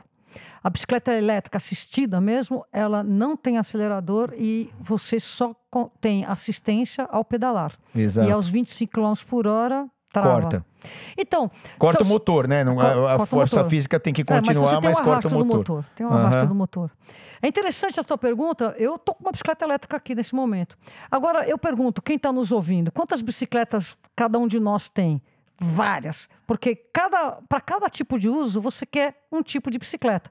Então as e-bikes também se faz necessário disso. Então às vezes eu quero ter uma bicicletinha fina de aro 700 elétrica, uma de aro 20 para poder fazer asneira na calçada. É, elétrica. é outro patamar então, eu não vou conseguir ter todas as bicicletas elétricas que eu preciso para mim. Então eu tô com uma única que é aro 20 que sacode muito, pula nos Nossa, buracos. É, é, pular porque aqui, tem muito buraco em São Paulo. É, é, verdade. Mas é uma bicicleta ágil e que, por exemplo, outro dia mesmo fui. Nossa, nós fomos lá enterrar o nosso querido amigo Cato Cortez, né? E fui de bicicleta elétrica e botei no bagageiro de um amigo e voltei do, do, do, do funeral com a bicicleta no bagageiro. Quer dizer, ela também tem essa coisa de conseguir praticar intermodalidade, pelo menos nos trens e nos carros dos amigos. E bike é realmente solução. Assim, só que você tem que ter em mente, por exemplo, agora mesmo nós estávamos conversando com o pessoal que deu entrevista para vocês sobre as bicicletas elétricas. Uh, tem que, tem que ter muita tecnologia por trás. Se você vai fazer mountain bike na bicicleta elétrica, ela tem que ter um sensor de torque, tem que ser no jogo central, tem que ter peso baixo, tem que ter tecnologia. Então não é porque você joga o um motor nela que ela vai ser boa, né? Não, e, com e, certeza. E eu, e eu, que sou fresca mesmo, né? uhum. né? Eu não, não pedalo coisa simples, mas boa. Claro. Então, por exemplo, uma Caloi barra circular, barra forte, ela é ótima, porque ela é simples e ela está lá funcionando. Aí você começa a botar muita traquitana, já não é mais boa. Então, a mesma coisa, a bicicleta elétrica ela tem que ser boa. E no Brasil paga 60% de imposto. Então aí fica muito caro. Meu, é uma coisa que a gente tem que batalhar. É, é, os 60 É. você foi bem comedida. É, eu, eu sou é. importador de É mais, bicicleta, é, né? bem mais que É isso. mais que e, isso. eu- e, eu, e o Tomás Isso- também é isso- importador de isso bicicleta, é. sabe quanto Isso paga. é desincentivar. É. Se você taxa, por exemplo, gasolina de avião não paga mais ICMS, não paga mais aí um tal de imposto. Gasolina de avião não paga imposto. E nós, com bicicleta elétrica, estamos pagando esse absurdo. Quer É. dizer, estão invertindo, totalmente invertidas a ótica do que deve ser incentivado. É, né? e até, até a gente falar em transporte público Gasolina jogando... de avião particular, não É, estou então. dizendo do avião É, da, é. da, da, da da São os, vida aí, né? são os 80 anos de investimento que eu né? comentei antes. Então, até jogo pro Tomás aqui. É, por exemplo, até como ele tem uma empresa, todos esses custos e tal, eu, eu, eu também faço lá minhas importações, eu sei quanto custa uma bicicleta, para um cara ou se divertir ou se locomover, enfim, né? É, um monte de coisas. É, também chegaria nisso lá na ponta do usuário esse custo menor. Que, que é para um modal, que é para um, que é para um transporte. Então, como é que o governo não consegue entender isso, não consegue ver isso? Não, consegue. Que se você pagar Consegue, menos gente- imposto, vai ter muito mais benefício. E outra, você vai baratear a vida de todo mundo, que é o principal objetivo de quem governa uma nação. Celcinho, eu já parei de imaginar que eles não veem. Para mim é muito claro, entendem, enxergam, estão a benefício de um lobby muito bem instituído, Exato. instalado, não querem fazer as contas corretas, não fazem as contas corretas. Para a Numa- população, né? As contas população, corretas claro. são feitas para Numa dois ou três que cidade- vão lucrar numa com cidade isso. como né? São Paulo, 12 pessoas morrem por dia decorrente da poluição. O, o- o rodízio foi criado em função do controle da poluição do ar. Se esquece isso. Quer dizer, você não consegue ah, associar políticas públicas com benefício. E fica completamente, a gente fica falando como se nós fôssemos loucos. Exato. Então, para mim, já não é, não consegue ver, não pretendem ver. A gente precisa realmente bater nas teclas para que seja visto e mais, acabar com a impunidade de quem não quer ver. Né? Porque numa cidade que mata dois pedestres por dia atropelado, que é a nossa média, não é isso? Agora caiu para um só, entre aspas, por dia. eh, que Um só, o né? gestor disso tem que ir para cadeia. É. Né? Tem, tem- a gente tem que começar a ver diferente. É, e, e aí, assim, a gente está falando aqui das políticas públicas, né? E aqui do Brasil, que a gente então tá vendo que a barreira é justamente isso aí. São legislações que têm que ser atualizadas e ou se elas são atualizadas, é- são lentas, né? Muito lentas, porque tem lobby, tem isso, tem aquilo e tal, tal, tal, tal, tal. Então, a gente, assim, onde. É, pergunta para os dois de novo, né? o Tomás responde curtinho e grosso e a Renata detalha, que é legal isso, entendeu? Porque ela tem os números e tal de tantos anos aí que ela é, é, consegue pesquisar essas coisas. É, onde nós estamos hoje em relação ao mundo? Vocês que têm experiências internacionais, é, o Brasil pode ser colocado onde? E, e claro que o ideal é sempre estar lá no topo e tal, tal, é, geralmente é um país europeu e principalmente os escandinavos lá, que tem a- a- a- os melhores IDHs do mundo, né? Que são as melhores qualidades de vida do mundo e, e tem historinhas aí que a gente pode contar de, de, de coisas que só acontecem lá. Mas onde está o Brasil no mundo nesse cenário? Uma, uma pessoa que defende sempre o uso da bicicleta como meio de transporte, que é a Renata, e um cara que tem uma empresa é, que justamente faz isso acontecer. Onde a gente está no mundo? Um olhando Bom, para a cara do outro. vamos- é. Não, vamos situar. Ah, o continente americano, aqui, sul-americano, nós temos mais de 75%, 85% para ser mais exata, da população vivendo nas cidades. Então, o- no mundo, nós estamos muito mais à frente, e não quero dizer que isso seja bom, no termos de êxodo rural, no termos de ocupação das cidades. Então, enquanto na Europa você tem 50% da população vivendo nas cidades, o resto ainda no campo, nos Estados Unidos acho que eles estão em 60%, 70%, nós estamos muito na frente no sentido problemas que virão. Então, nós somos laboratório de estudos, sim, Celso. Nós temos met- mega metrópoles, co- cidades como Cidade do México, que é lá na- na- no hemisfério norte, aqui nós temos de montão. São Paulo, por exemplo, é um poço de problemas. Então, é a gente, não é que é difícil. Ao se comparar, a gente tem que situar isso. Né? Temos que situar.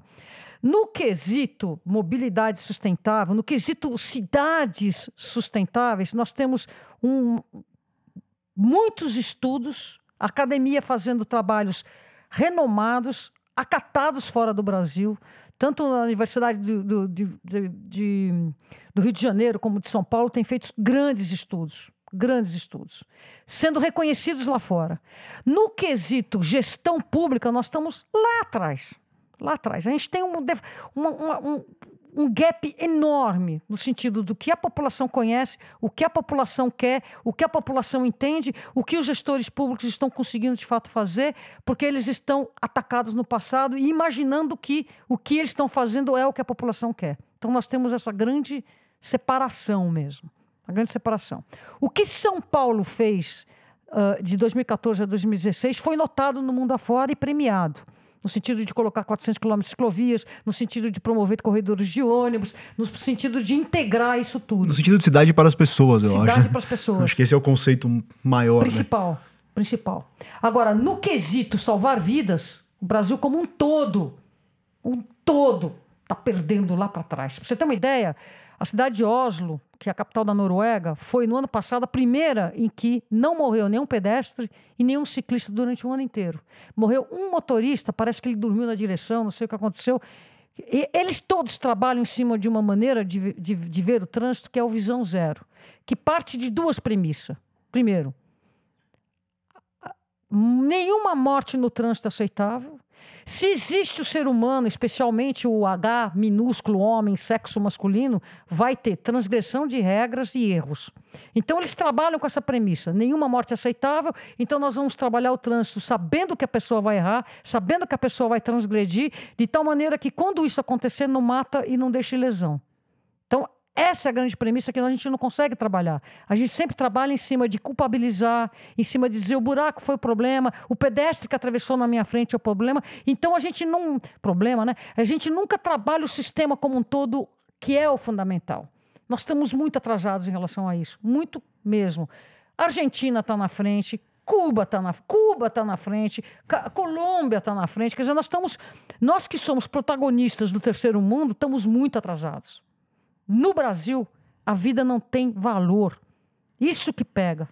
Então, aí, aí que eu queria colocar um, um ponto, né? Que é o seguinte: é, falta a, a punição exemplar para isso, porque é, nós temos as legislações. Temos. Mas aí, quando chega ali na hora de punir um cara, uma pessoa, seja lá o que for, que justamente não deu aquela prioridade. Eu não estou nem falando só do ciclista, mas é do Tudo. menor para o maior, né? É do pedestre, é, é do ciclista, o motociclista, o, o automóvel, o caminhão, lá, o veículo super pesado, tal, tal. E, e esses têm que dar prioridade no, no código de trânsito, tal. E aí ele não é punido. Porque ele fala, ah, não, acabou meu freio. Ah, não, acabou. E aí, uh, todos aqueles advogados, todo aquele corpo jurídico e tal, tal, tal, acaba não punindo o cara. A gente não vê a punição. Então, assim, é, é, é, passa por isso também, para a gente poder ter esse respeito. E outra, para o negócio do Tomás avançar, que vai ser bom para a população, para o negócio do outro surgir, do outro, do outro, do outro. Talvez também isso aí seja super importante, essa tal dessa punição exemplar. Não que eu quero meter o cara na cadeia, não.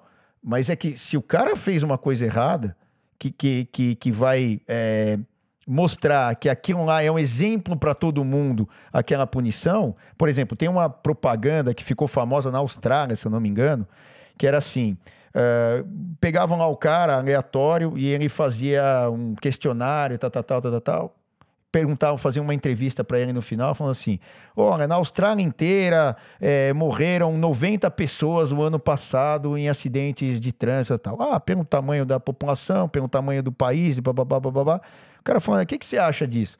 Ah, 90 pessoas? Ah, não é muito. Tem aqui não sei quantos milhões de pessoas, babá, babá, babá. É, aí, aí, aí, aí o cara falou: ah, tá bom, para você é pouco? É, tá bom.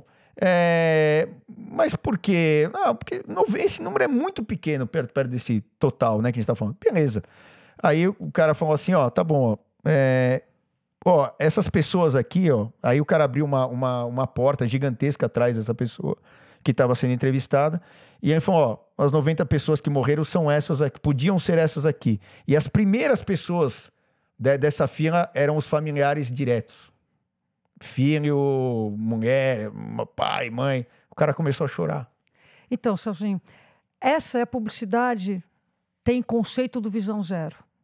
Uh, o conceito dela é assim: quantas pessoas você acha que podem morrer? 30? Tudo bem, 30. Abre a porta, tem 30 pessoas, só familiares, a pessoa entende que nenhuma morte é aceitável. Mas respondendo a sua pergunta, eu vou ter que fazer uma resposta meio longa para você entender. Vamos falar de punição. Para você exigir direitos, deveres de um cidadão, você tem que desenhar todo aquele ambiente de tal maneira que ele seja, primeiro, capaz de, de estar uh, uh, cumprindo os, os deveres dele e tendo seus direitos garantidos. Eu vou te, te dar um exemplo. Às vezes, te passa um pedestre na tua frente e você, como motorista, fala: Puxa, esse cara tinha que pagar uma multa, esse cara tinha que sair da minha frente, esse cara não podia estar aqui. A pergunta correta é: por onde esse cara tem que atravessar? Se a faixa de pedestre estiver a mais de 50 metros, ele tem direito de estar ali. Quantos e quantos lugares você sabe que não tem travessia? Muitas vezes esse pedestre tem uma passarela para ele passar em cima dele. A passarela ele tem que subir a pé três andares, atravessar a avenida e descer três andares. Isso é penalizar o pedestre. Então, não é que a punição não é correta, mas se você cria marginais no trânsito, que é o nosso caso ciclista, eu me sinto marginal no trânsito porque claro. eu não tenho legalidade, uhum. você não pode cobrar de mim que eu respeite todas as leis, porque eu muitas vezes as desrespeito claro. para me salvar. Claro. Então, sim, tem que cobrar os, de, os, deveres de todo mundo, desde que você tenha um sistema em que as pessoas tenham direitos garantidos. Então, não estou dizendo que não pode botar na cadeia, não pode, ou o cara que atropelou não pode ser punido. Não é isso que eu estou falando. Você tem que promover um desenho de cidade, um redesenho de ruas de tal maneira no Visão Zero, os primeiros a serem chamados na chincha quando morre alguém é quem projetou aquela esquina. Ah, o cara não viu o pedestre atropelou? Como não viu o pedestre atropelou? A culpa, não a culpa, a responsabilidade de mudar é, é estilo aviação. Cai um avião para tudo. O que, que aconteceu? Não é o piloto que errou, tudo bem, vai mandar para frente. Por que, que o piloto errou? O que, que induziu o piloto ao erro? Como que o piloto eh, matou tantas pessoas? Então, essa é a visão. Então, sim, impunidade tem que ser zero. Dentro de um sistema em que as pessoas consigam se respeitar e tenham todas uma luz ao sol. Porque então, basicamente, o que você está falando é educação. Hoje, muito mais que isso, né? redesenho. Redesenho. Você tem que ter rota de pedestre que as pessoas vão. Quem mais morre na cidade é pedestre e motociclista. Eu não vou nem falar que motociclista é um, um, um cara inconsequente, blá, blá, blá, porque o comportamento de uma turma deles é, não é de todos, Sim. é. São Paulo diminuiu, nesse ano de 2019, teve diminuição de mortes no total na cidade mas só diminuiu, e não é só, ainda bem que, mortes de, de, de motociclistas. Teve aumento de mortes de pedestres, aumento expressivo de mortes de ciclistas, mais de 60%. Porque o uso também aumentou, né? Não, não. Mas Quando tem mais você... gente na rua é, não, é, pedalando? Mais bicicletas nas ruas é Deveria, comprovado deveria diminuir. de mortes de ciclistas. Você deveria ter diminuído. Se está aumentando diminuir. o número, você, tá, deveria diminuir você e não crescer 60%. Você diminui o número porque você tem mais ciclistas, mais pessoas prestam Entendi. atenção, você diminui. Deixa eu só concluir. Hum. Então, num sistema em que você teve aumento de mortes de motoristas, aumento de mortes de passageiros, aumento de mortes de ciclistas, aumento de mortes de pedestres e só diminui de, de motociclistas, por quê? Só não. Que bom que diminui, mas uhum. só. E que por conta disso, na conta final, diminuiu, por quê? Porque eles foram proibidos de rodar na marginal do Rio Pinheiros. Então, com isso, você diminui a morte como um todo. Mas você não está diminuindo a morte da cidade, da, da, dos outros modais. Tem alguma coisa errada. Eles não estão priorizando redesenhar e ter um sistema calmo de tal maneira que todo mundo se. Quem tem que responder por isso é um gestor claro, público. Claro. O desenhista da, da esquina claro. onde morreu o pedestre. Mas aqui isso não acontece. Então, impune... Mas tem que começar. Não, mas não Essa acontece, é a visão do é. Visão Zero, que nós da cidade de São Paulo somos signatários. A gente assina esse conhecimento, mas não pratica. Não é... Veja bem, eu tenho uma praça aqui. Nessa praça, uma mulher por dia estuprada. Eu tenho duas maneiras de resolver isso. Ilumina a praça, coloca a gente, coloca uh, atividades, tudo, ou coloca uma plaquinha assim, proibido passagem de mulheres. É, você tira a praça, né? Que é, que é, que é o que os caras. É, você chega assim e fala: é, quando você está se locomovendo de bicicleta, o cara fala, mas é, você não, não tem que andar de bicicleta. Por que, que eu não tenho que andar de bicicleta? Não, porque aí que você vai gerar trabalho para mim, o cara do CT, o cara, sei lá, do órgão, que regulamento, vai gerar trabalho para ele que ele não quer. Eu posso ser atropelado, eu posso não sei o quê. É a eu posso visão tá... da CT. É, fala assim, não, você não tem que estar aqui. Fala, "Co, Peraí que eu não tenho que estar aqui. Que- Quem tem que estar aqui e me protegendo é você. Não eu, eu, proibindo. ta- eu- é, não proibindo. Então resolve o problema, É, né? exato, Você diminui o número de estupros de mulheres naquela É. praça, mas você não resolve a questão de você dar cidadania naquela praça. Então a- a- nós estamos num, num sistema que não puxa para si a responsabilidade de acalmar o trânsito, de redesenhar as ruas e de garantir as rotas dos pedestres. Um exemplo, para não ficar só nas gestões. Quando começou, em 2013, foi o primeiro ano da gestão Haddad. Nós tivemos um aumento substancial de mortes nas ruas da cidade. Sabe por quê, Celso? Porque foi aumentado a fluidez dos ônibus nos corredores. Mas não foi desenhado o acesso dos pedestres aos ônibus, aos, ao- aos, aos pontos, Aos de, ônibus. pontos de ônibus. Então aumentou absurdamente a morte de pedestres. Então é uma falha do gestor. Uhum. Alerta geral, o que, que eles fizeram? Diminuíram a velocidade, começaram a acalmar o trânsito. Mas você não consegue fazer uma cidade boa para todo mundo se você não redesenhar todas as vias. Tá. Bom, então, eh, fala aí, fala aí. Eu só vou pegar as duas, as duas perguntas e, e complementar em cima. Acho que tem partes que eu concordo aqui com a Rê, acho que tem partes que são legais ressaltar também, né? Porque acho que sim, estamos para trás em relação a várias cidades do mundo, né? Acho que principalmente na questão de. Além, além da questão da vontade política, que eu acho que sim, estamos para trás em várias situações, mas mais do que isso, que eu acho que foi um ponto que a gente comentou aqui, na implementação, né? Então, às vezes, as pessoas até sabem o que tem que ser feito, mas a, a implementação, ela não é feita, enfim, ou é feita de uma forma torta. Acho que esse é um ponto que a gente tem que colocar. Mas, por outro lado, eu acho que tem alguns pontos aqui que eu acho que são legais a gente colocar, tirando um pouco a esfera só política. Eu acho que do ponto de vista de mentalidade, de cidade, a gente está avançando muito bem e muito próximo do que está acontecendo lá fora. Sociedade civil. Sociedade civil, Tá lá totalmente. Tá lá na, acho que a- e a gente Acadêmica. lá na então, e- mas o que eu, o que eu é, que, é que esse me traz um ponto sempre que eu, que eu fico um pouco incomodado quando a gente coloca isso, porque sempre tem aquele síndrome do vira-lata, né? Aqui no Brasil não dá certo, não sei o quê. Politicamente estamos atrasados. Claro. Do ponto de vista de sociedade civil, do ponto de vista de investimento, de inovação, de tecnologia, a gente tá para e passo com eles. E eu acho que isso é- a gente tem sempre que ressaltar para não falar, pô, aqui tudo é, tudo é É, péssimo. só- acho que só assim, então, por isso que eu comecei o podcast falando assim, o que, que melhorou. Porque o que, o, que, o que a gente pode ah, achar aspectos ruins ah, toda hora, é, mesmo, e principalmente sendo, eh, sendo nós eh, sendo usuários, né? Eu, a Renata, você e tal. Então, o que, que acontece? É, a gente vai achar aspectos ruins, mas por isso que eu comecei a falar, o que, que melhorou? Eu senti melhora. Eu tô todo dia na rua, né? É, todo dia pedalando e, e disputando espaço. É, e- e eu me sinto, eu não vou dizer que eu me sinto seguro, mas eu tenho uma insegurança menor em relação ao que eu tinha 10 anos atrás. Exatamente 10 anos atrás. Por isso que eu comecei até perguntando, ó, ciclofaixa, colocou a bicicleta, os caras estão vendo que existe a bicicleta, mais gente começou a usar. Aquele cara que só andava de carro, o cara hoje está andando a sua bicicleta passeando, então ele começa a ter a consciência, pô, meu filho vai estar aqui amanhã e tal. Todas essas coisas são relevantes, né? Por isso que a gente começou até nisso aí. Ó, é, eu não tenho mais tempo, porque tem um tempo e tal, tal, tal. É, como a gente sempre fala aqui no Bike Hub, é, teríamos assunto aqui para ficar horas, dias e tal. A gente vai voltar aqui. Eu vou convidar o Tomás de novo, vou convidar a Renata de novo, com certeza, para estarem com outras pessoas até aqui e até com outras visões. Né? Porque é aquilo que eu falei no começo. Bike Hub é para quem tem a bicicleta como estilo de vida. E isso aqui, se você vai se locomover, se você vai treinar, se você vai passear, se você qualquer coisa de bicicleta, o Bike Hub é para isso e tem tudo isso dentro do Bike Hub. Então, assim, é o que a gente quer fomentar, o que a gente quer mostrar, que a bicicleta é, ela tem um espaço e tem um espaço muito maior para crescer. O negócio da Tomás está crescendo, a Renatinha, se Deus quiser, aí eh, vai estar legislando com a gente, vai estar eh, fazendo essas coisas para a nossa eh, nação toda, começando por São Paulo e depois expandindo para o Brasil. E, e- e são ações necessárias. Quanta coisa de solução a gente não falou aqui. Então, se vocês quiserem deixar um último recado, eu vou ficar naquele ó, que nem era o Jô Soares lá que vai acabar aqui, mas infelizmente tem um tempo.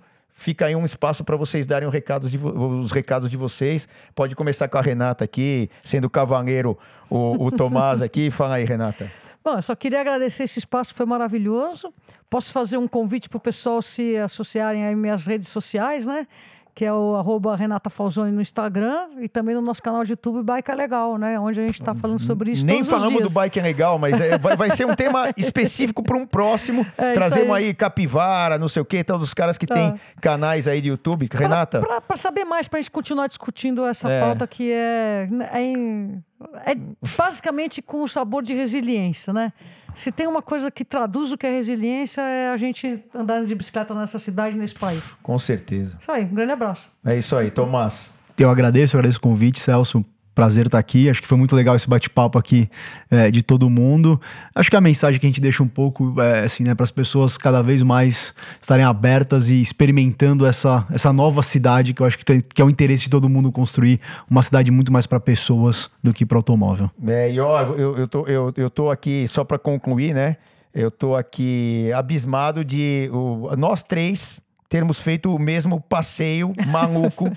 Que é sair de Santiago e ir para Mendoza pedalando. E tô super contente por isso, porque nunca ia imaginar que os três. Eu já sabia que a Renata tinha feito, mas não imaginava nunca que o Tomás podia ter feito esse mesmo passeio, fora passeios mundo afora e outros e tal, tal, tal. Mas, pô, legal pra caramba. E eu me senti mais em casa ainda é, com, com isso, até no começo aqui da nossa conversa. E deixar aí é, o convite, né, pro pessoal que ouve aqui o podcast do Bike Hub, que toda sexta-feira a gente tem um lançamento novo. E esse aqui é, foi o de mobilidade. Muito obrigado a vocês e vão voltar, irão voltar, né, outras vezes aqui para a gente bater mais esse papo e falar de outras coisas. E se Deus quiser, das evoluções que, que aconteceram, tá bom? Obrigadão, um abração para vocês e um abraço para vocês aí de casa também.